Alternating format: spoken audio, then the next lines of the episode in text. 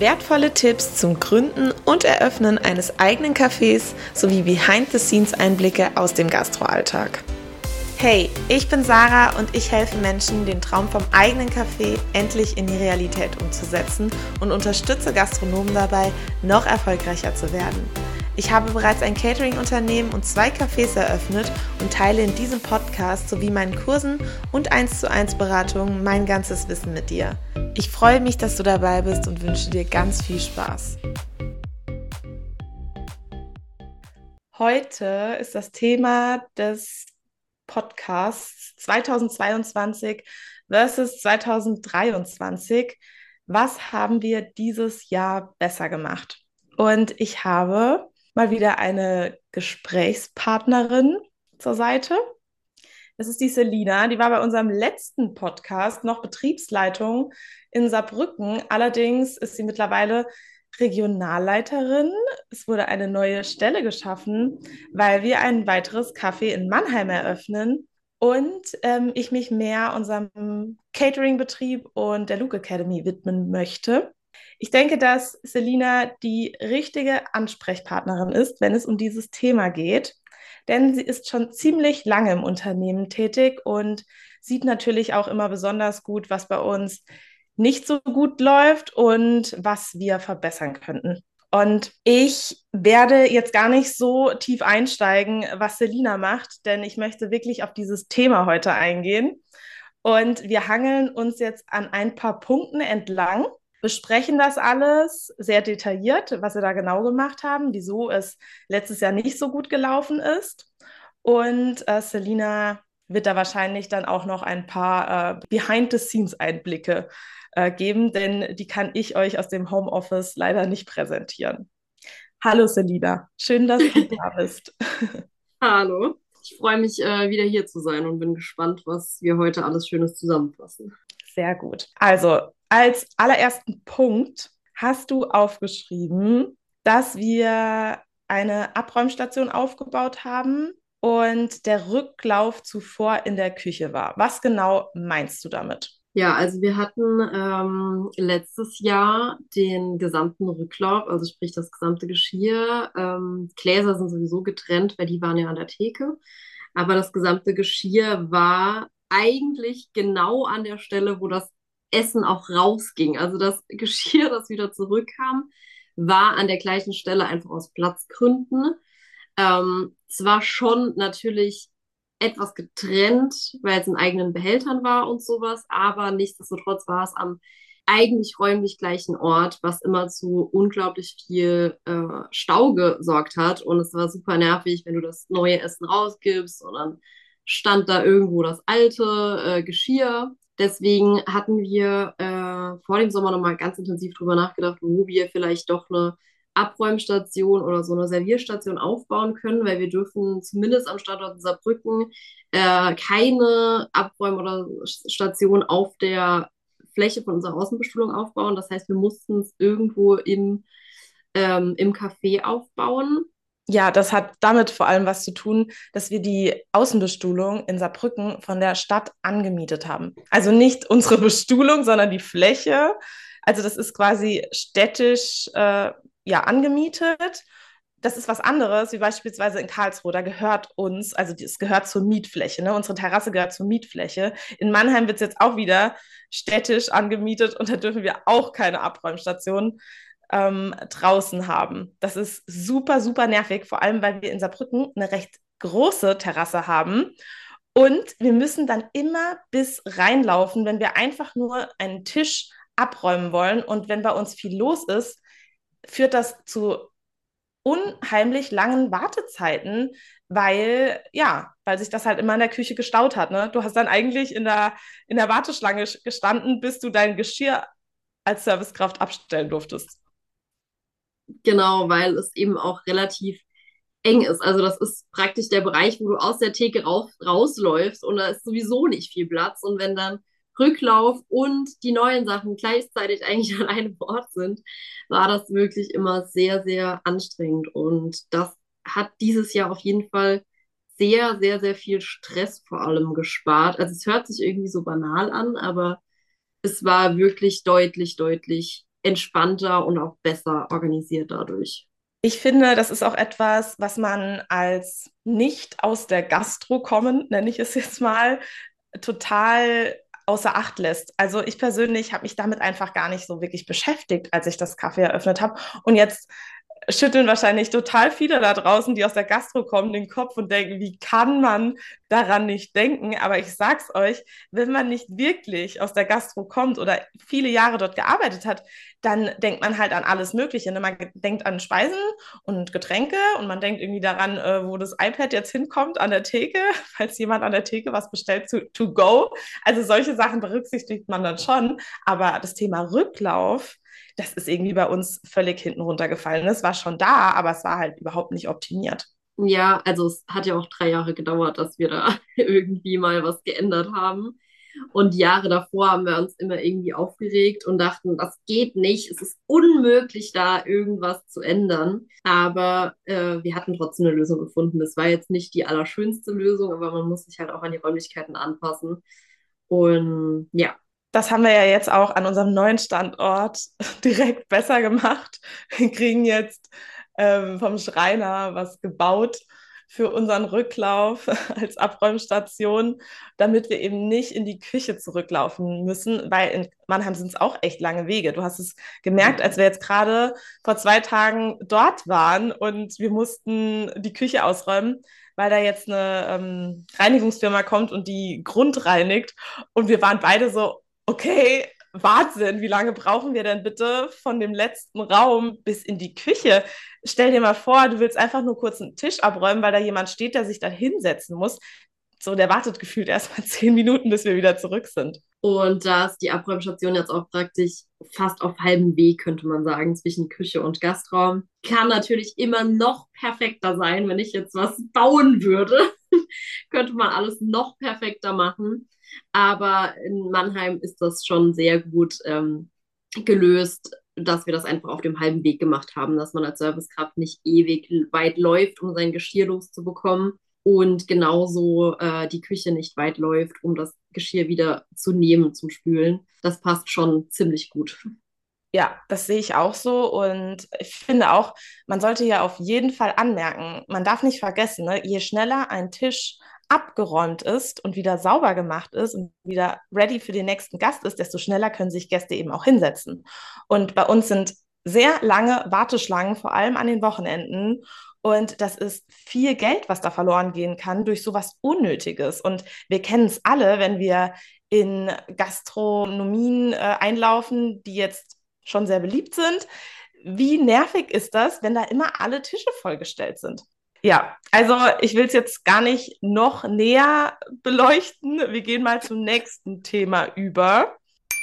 Du hast aufgeschrieben, mehr Teller, Gläser und so weiter gekauft. In Klammern vom Sommer extra den Bestand aufgenommen und danach bestellt. Spülen war daher nicht mehr so wichtig. Was hat es damit auf sich? Wow, meine Notizen hören sich echt, echt ein bisschen blöd an. ähm, also, wir hatten dieses Mal alles also wirklich alles, jede Löffel, jeder Löffel und alle Gläser und Teller äh, vor dem Sommer einmal komplett unseren Bestand gezählt und uns mehr oder weniger grob überschlagen, was wir bräuchten, wenn jeder Tisch voll sitzt.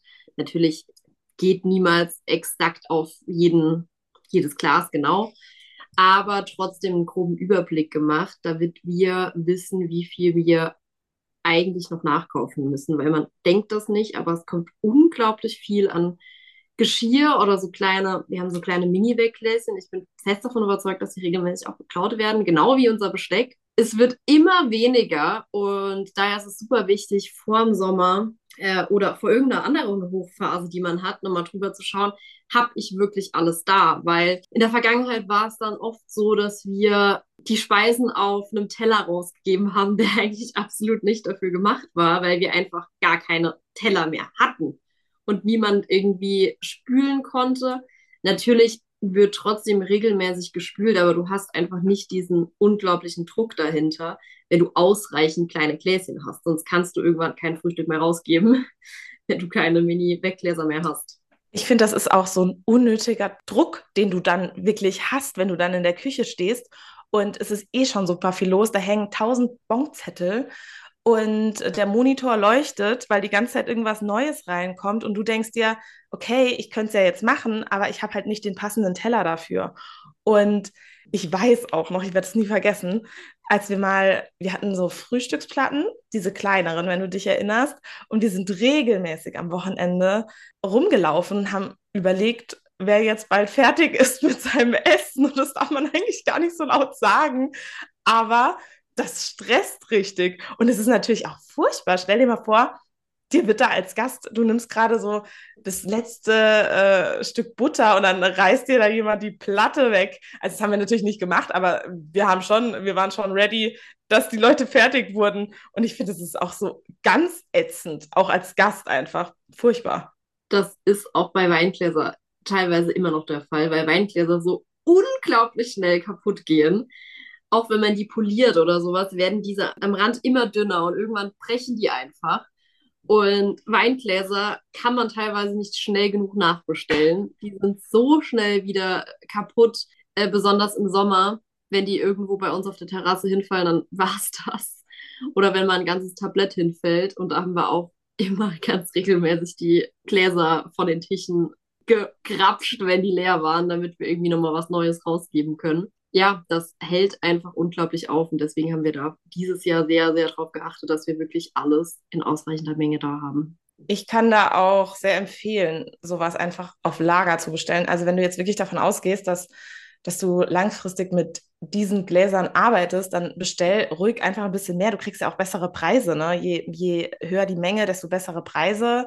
Und das haben wir auch gemacht, gerade bei Weingläsern. Wir haben die dann eingelagert und haben da jetzt, keine Ahnung, 400 Stück oder so auf Lager. Gut, das ist jetzt für, für beide Kaffees, beziehungsweise jetzt noch für ein drittes. Aber wir machen es ja auch generell auch mit unseren anderen Gläsern so.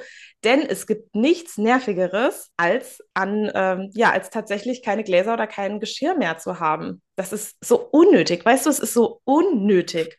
Und das haben wir dieses Jahr auf jeden Fall deutlich besser gemacht. Und ich kann euch sagen, das klingt jetzt super simpel, aber wenn ihr wirklich ein eigenes Café eröffnet, ihr werdet irgendwann in diese äh, Situation kommen, oder ich hoffe, dass ihr in diese Situation kommt, denn, denn es zeigt ja natürlich auch, dass einfach viel los ist. So, dann gehen wir zum nächsten Punkt. Klingt auch total banal, aber ich will auf jeden Fall auch noch was dazu sagen. Und zwar, wir haben den Drucker an die Kaffeemaschine gestellt. Äh, also generell haben wir die Drucker so platziert, dass die Bons wirklich direkt unmittelbar dort sind, wo sie gebraucht werden. Und jetzt denkt sich wahrscheinlich jeder so, wie kann man das denn falsch gemacht haben? Aber du kannst gerne mal erklären, so ein Bonkdrucker kann schon irgendwie recht sinnvoll stehen und am Ende des Tages ist es aber doch schwachsinnig, dass er dort gestanden hat. Finde ich zum Beispiel an unserer Theke. Also es ist halt so ein bisschen die Frage, möchte ich den Bondrucker vorne an meiner Kasse haben für die Rechnungen, für die 10 oder so, die ich im Tag drucke? Oder möchte ich die direkt da haben, wo die äh, Getränke zubereitet werden und da druckt es, keine Ahnung, 100 Mal, was weiß ich.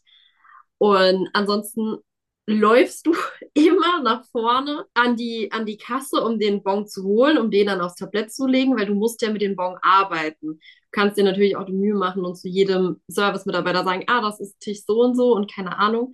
Macht natürlich aber mehr Sinn, wenn der Bon einfach draufsteht, dann weiß jeder, was Sache ist, ist ja auch ganz normal.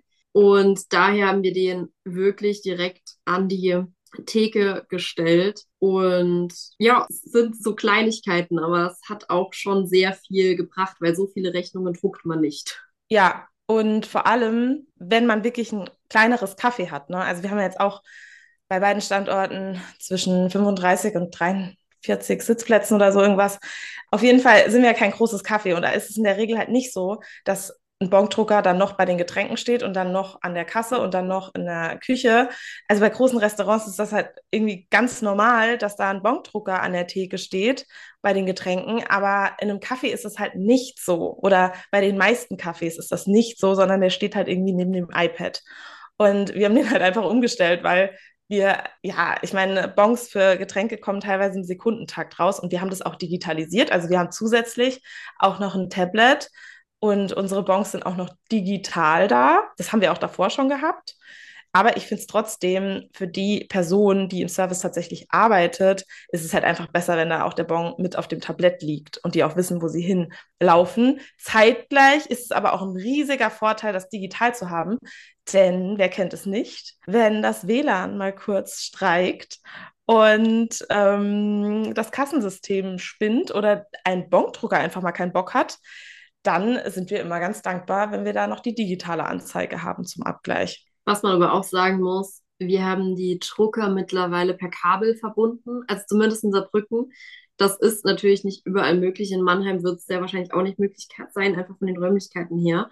Äh, wir hatten früher deutlich öfter Probleme mit dem Drucker, einfach weil es auf die Internetverbindung angewiesen war. Und mit WLAN war das, äh, mit Kabel war das schon deutlich, deutlich besser.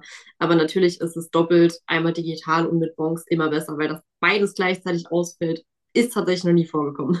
Und da auch noch eine kleine Empfehlung. Es gibt Bongdrucker, die extra für WLAN gemacht sind. Es gibt aber auch Bongdrucker, die, die sind eben kabelgebunden, aber du kannst dann quasi noch so eine Option dazu kaufen, dass es dann auch mit WLAN geht. Die kriegen dann nämlich dann so einen Stick rein.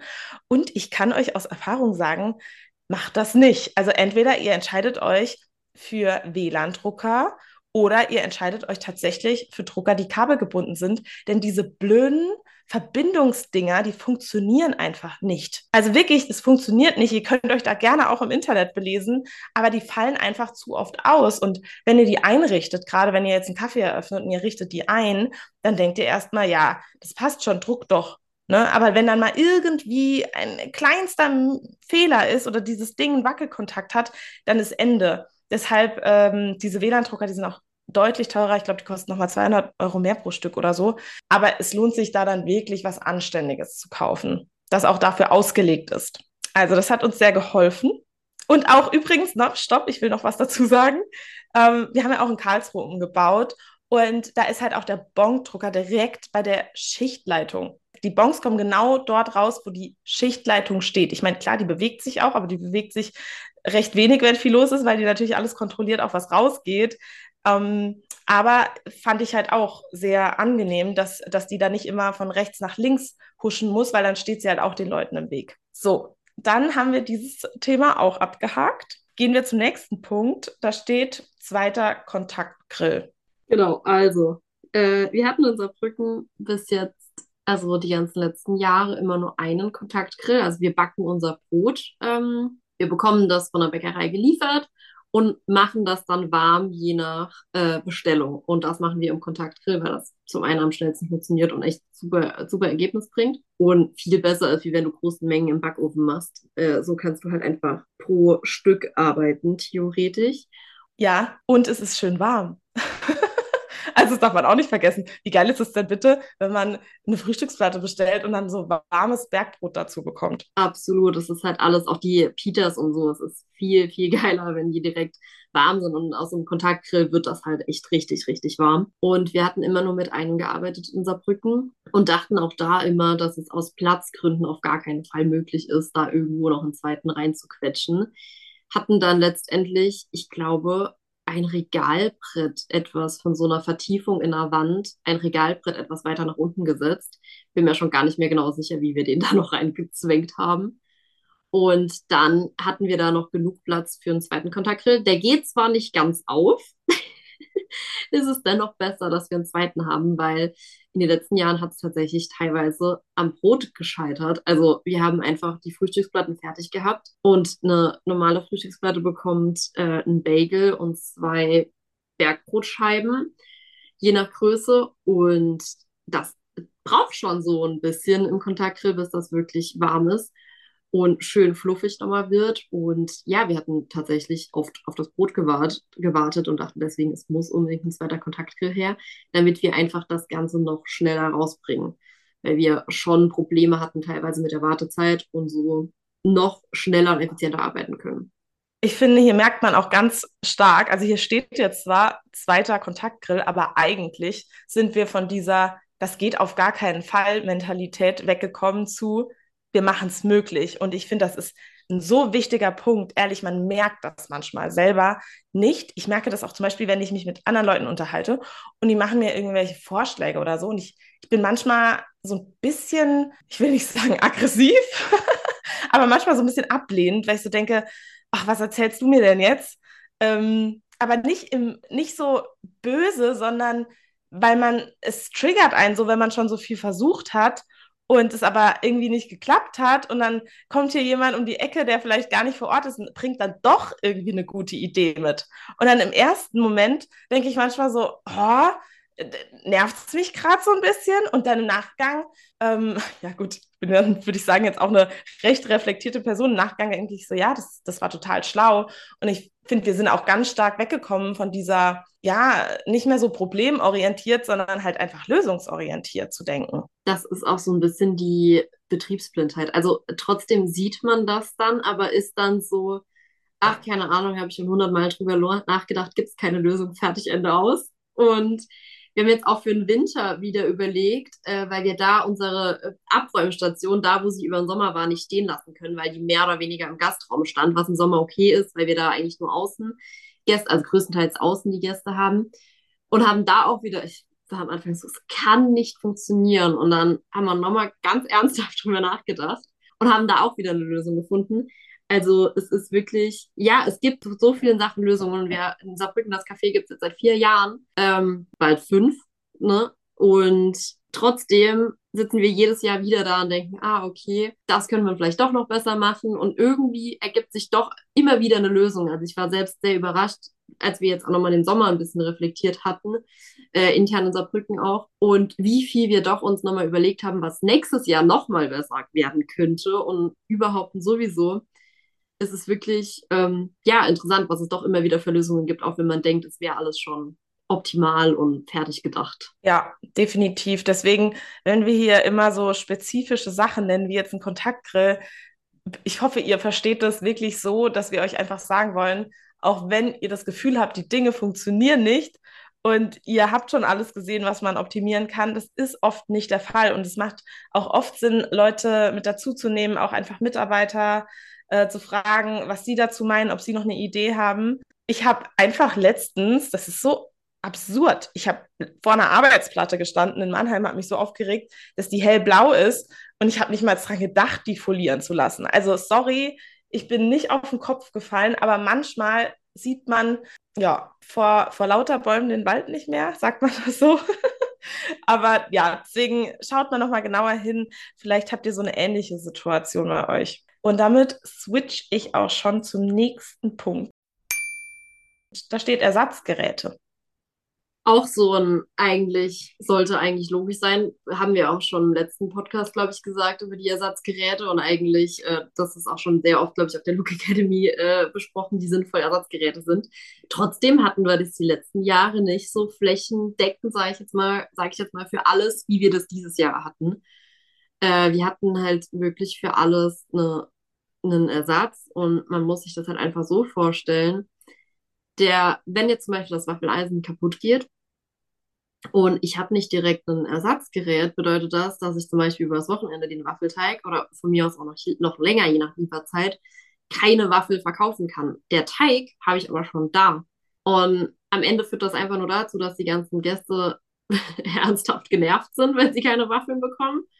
Und du natürlich dadurch halt einfach Verlust machst. Und du im schlimmsten Fall noch diesen Waffelteig wegschmeißen musst, wenn du erst, keine Ahnung, in einer Woche ein Ersatzgerät bekommst, was normalerweise nicht der Fall ist, aber es kann immer mal sein. Und daher ist es super, super sinnvoll, von allem Ersatzgeräte da zu haben, einfach um bei Ausfall schnell zu reagieren und nicht ewig zu warten. Ich habe auch einfach gar keinen Bock mehr auf dieses, auf dieses Szenario, weißt du, wenn da einfach dann die blanke Panik auf einmal ausbricht, weil irgendein Gerät nicht mehr funktioniert. Das ist furchtbar. Es ist auch einfach für die Leute, die dort arbeiten, furchtbar, wenn da dann noch acht Bons hängen, wo dann eine Waffel bestellt wird und die Servicekräfte irgendwie auch noch nicht Bescheid wissen und dann ist alles vorbereitet und dann crasht das alles. Und dann hängt es nicht nur da, damit zusammen, dass äh, die Waffeln nicht rausgehen. Du musst ja auch den Leuten, du musst jedem Bescheid sagen, jeder muss sich was Neues raussuchen, äh, du musst Ersatz, ähm, Ersatz bringen und meistens haben wir dann nicht genug vom Ersatz. Und im schlimmsten Fall hast du die ganzen Sachen, die Gerichte, also beispielsweise die Waffeln, noch bei Lieferando Uber oder bei äh, uns auf der Webseite kann man es auch bestellen, noch drin und dann denkst du im Sommer bei einer super stressigen Schicht jetzt nicht unbedingt dran, da noch die Waffeln rauszunehmen oder nicht jeder denkt da dran und dann zwei Stunden später kommen Waffeln über die Verando rein und du bist wieder so super toll, jetzt kannst du noch die Verando hinterher telefonieren. Also ja, klar, absolut, absolut nervige Sache und ziemlich einfach vermeidbar. Ja, definitiv. Jetzt switchen wir zu einem bisschen anderen Thema.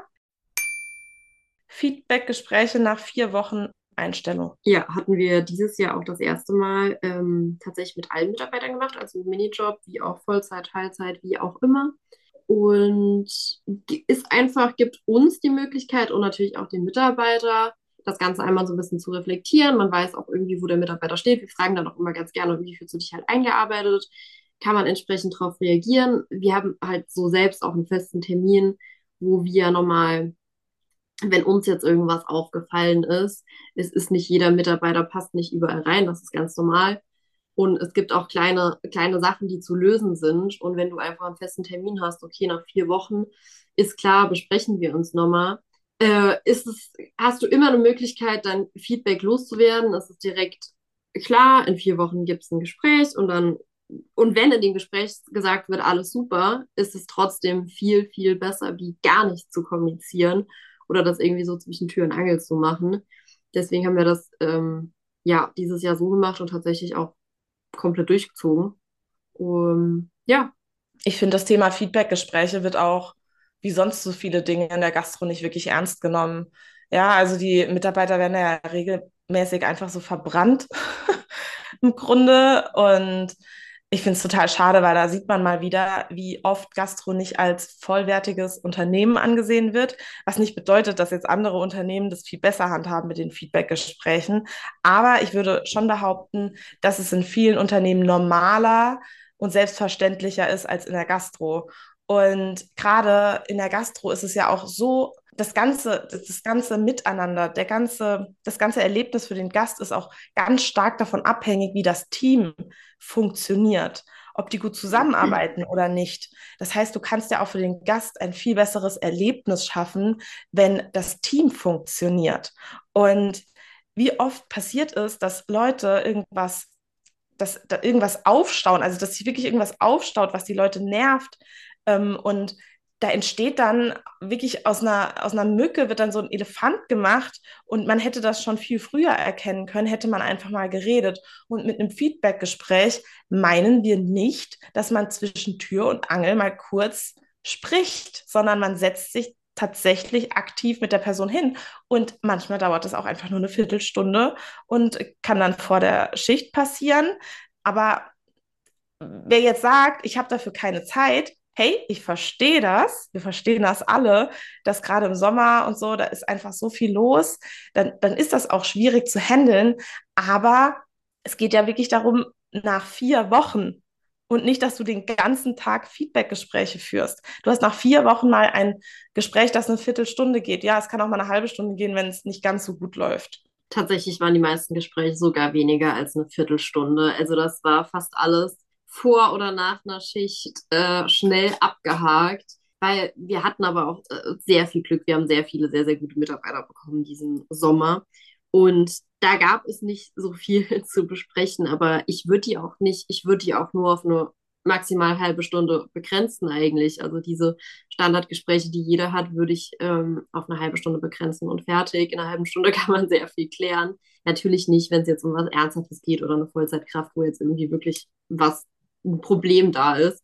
Aber die Gespräche mit wirklich jedem sind eigentlich auf gar keinen Fall länger als eine Viertelstunde. Ich finde es so wichtig, dass man seinen Leuten einfach das, ähm, die Möglichkeit gibt, sich mitzuteilen und vor allem auch das wirklich als Feedback-Gespräch kommuniziert, denn das ist was ganz anderes. Das ist viel leichter, auch mal zu sagen, das ist gerade irgendwie nicht so cool hier, das passt mir nicht oder was auch immer. Ähm, das wirklich in einem Feedback-Gespräch zu kommunizieren, ist was anderes, als zwischen Tür und Angel mit einem Tablett in der Hand irgendwie zu sagen, dass man sich von Person XY nicht ernst genommen fühlt. Es gibt auch doch immer noch recht viele Mitarbeiter, oder die Gastronomie hat ja schon auch viele jüngere Mitarbeiter, sage ich mal. Und gerade die trauen sich vielleicht in Anführungszeichen auch nicht, so ihr Feedback zu äußern und wissen auch gar nicht, keine Ahnung, soll ich jetzt anrufen oder wie gehe ich das jetzt an? Und mit einem klaren Termin, also die bekommen natürlich dann einfach vorher Bescheid, dann und dann und bekommen halt auch gesagt, dass sie sich gerne auch ihr Feedback, also es geht ja nicht um unser Feedback nur, wenn es bei denen irgendein Problem gibt, können sie das ja natürlich auch mitteilen. Und mit einem festen Termin ist es einfach auch für die Mitarbeiter selbst einfacher, da ein Gespräch zu finden. Ja, ja, definitiv. Ich äh, habe noch eine kleine Ergänzung und zwar solltest du natürlich auch als Führungsposition mit dem Mindset reingehen, dass ähm, Feedback gut ist und auch Kritik was Gutes ist, an dem man wachsen kann. Denn wenn du dich natürlich jetzt hier getriggert fühlst und ähm, von der Persönlichkeit eher so bist, du alles per persönlich nimmst, dann kann das natürlich auch nach hinten losgehen. Also da würde ich in erster Linie mal empfehlen, sich selbst auch zu reflektieren und auch wirklich bei sich einzuchecken und zu schauen, ähm, kann ich damit umgehen? Denn das sollte natürlich gut fürs Unternehmen sein und nicht am Ende äh, zu Streitereien führen. Gut, dann haben wir diesen Punkt auch äh, fertig besprochen. Switchen wir zum nächsten.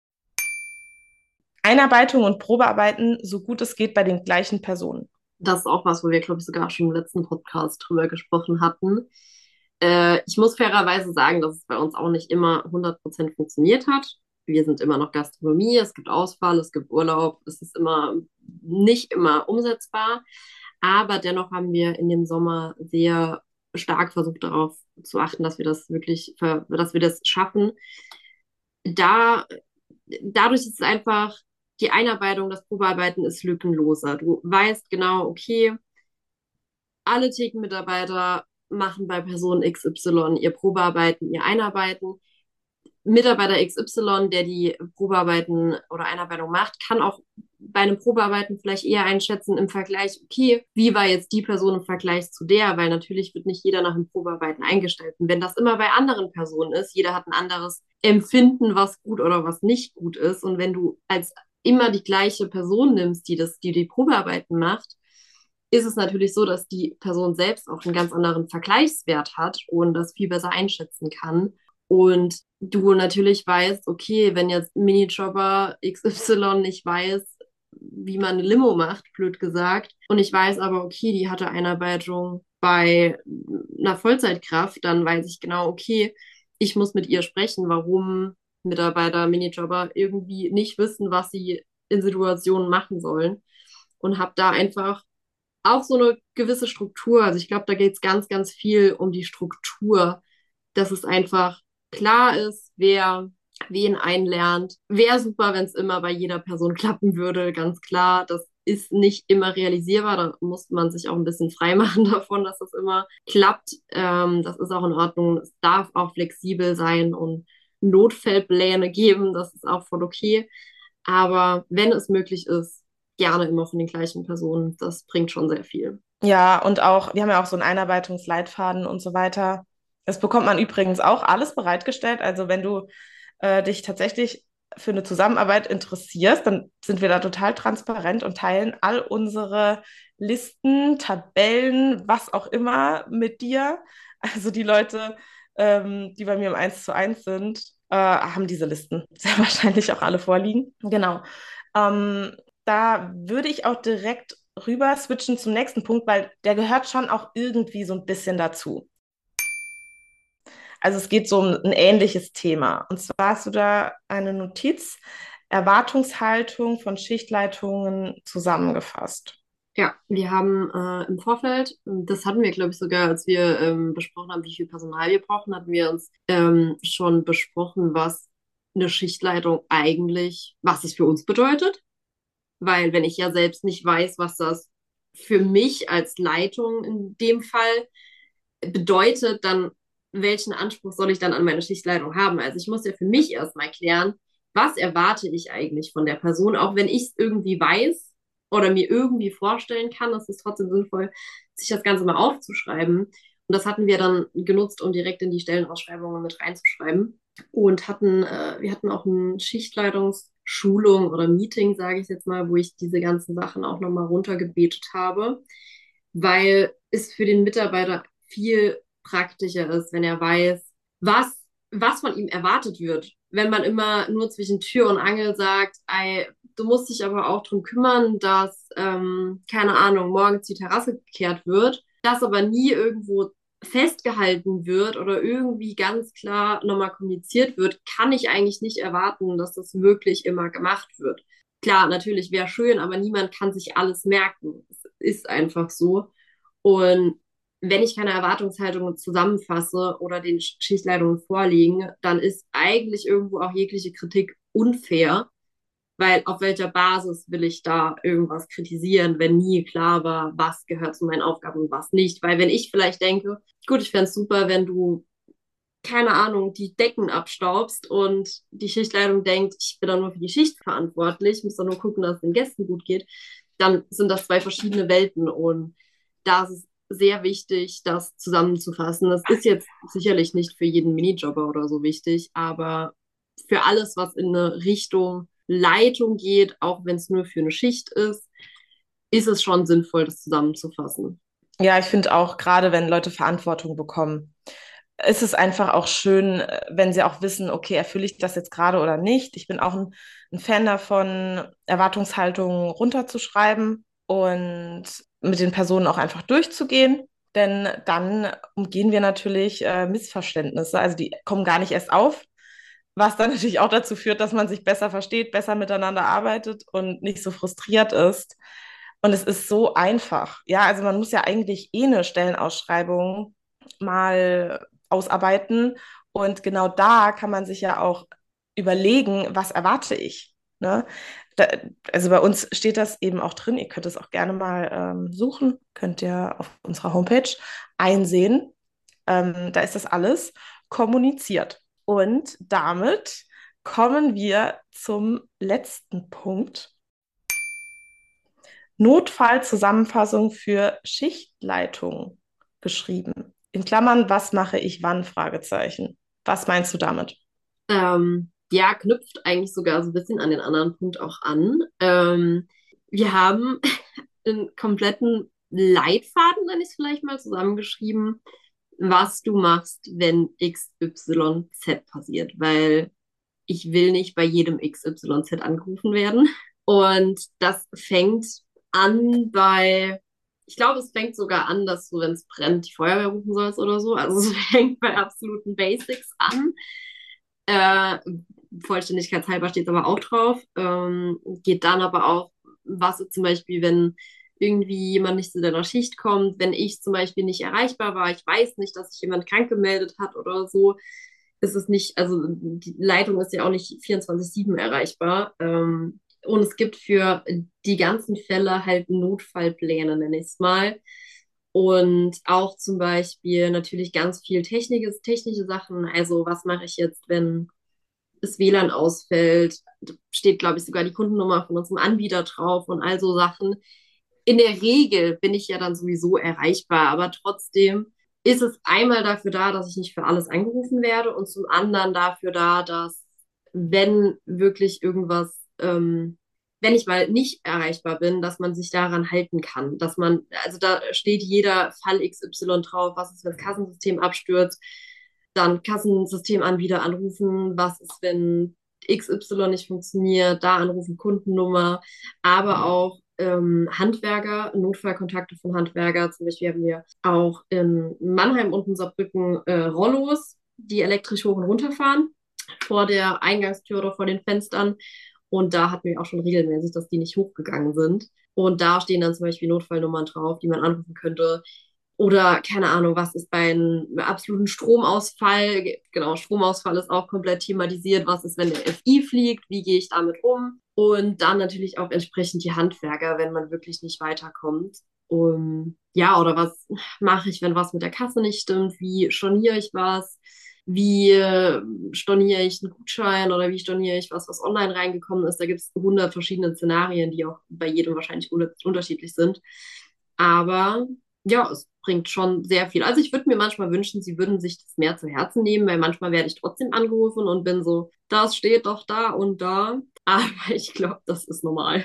Ja, und es gibt aber zugleich auch die Personen, die eigentlich ganz happy sind, wenn sie nicht einfach nur aufgeschmissen rumstehen müssen, sondern halt auch irgendwas tun können. Ähm, vor allem, wenn jetzt zum Beispiel die Rollläden nicht hochgehen, da verlieren ja auch alle die Nerven, was ich auch total verstehen kann, weil wir haben in Saarbrücken keinen weiteren Eingang. Das heißt, wir haben dann einfach geschlossen, was schon heftig ist. Und ich glaube, da würde jeder einfach gerne was tun, wenn er dich nicht erreicht, äh, die Stellvertretung nicht erreicht, die Betriebsleitung nicht erreicht, mich nicht erreicht. Da würde jeder Schichtleiter oder jede Schichtleiterin würde einfach gerne irgendwo anrufen, dass ihr geholfen wird. Und das das ist halt total angenehm, wenn da einfach so eine Liste vorliegt. Man muss tatsächlich auch fairerweise sagen, dass das gar nicht mir in den Sinn gekommen ist. Ich meine sogar, das war eine Schichtleitung aus Saarbrücken, die gesagt hat, sie hätte das gerne. Also das kam gar nicht mir in den Sinn, sondern äh, ich wurde gefragt, ob es möglich wäre, dass ich so eine Liste erstelle, weil es halt immer wieder vorkommt. Und man will ja auch nicht für alles anrufen, man ist froh, wenn man mal irgendwas nachlesen kann. Es geht ja nicht darum, dass ich nicht angerufen werde. Es geht ja nicht unbedingt darum, dass wir jetzt weniger Arbeit haben, aber es ist einfach zur Sicherheit und hilft den Personen, die vor Ort sind, dass sie auch wissen, dass sie irgendwas machen können und dürfen. Absolut, absolut. Sehr schön. Damit haben wir ja den heutigen Podcast auch schon abgeschlossen. Ähm, ich glaube, wir konnten dann mit Sicherheit auch einen guten Einblick geben, was wir auch immer so treiben, wenn es darum geht, ähm, Optimierungs sich Optimierungsmaßnahmen auszudenken. Also es geht genau um solche Dinge. Ich hoffe, ihr konntet ein bisschen was mitnehmen und ich hoffe auch sehr, dass ihr uns vielleicht auch mal schreibt, was ihr so verändert habt von letztem Jahr auf dieses Jahr, falls ihr denn schon selbstständig seid. Und äh, freue mich auch schon auf den nächsten Podcast mit Selina, denn wir sprechen Ende Dezember noch darüber, was wir dieses Jahr alles hätten besser machen können. In dem Sinne verabschiede ich mich. Danke, Selina, für deine Zeit. Sehr gerne. Es hat Spaß gemacht. Und dann hören wir uns wieder Ende des Jahres. Bis bald.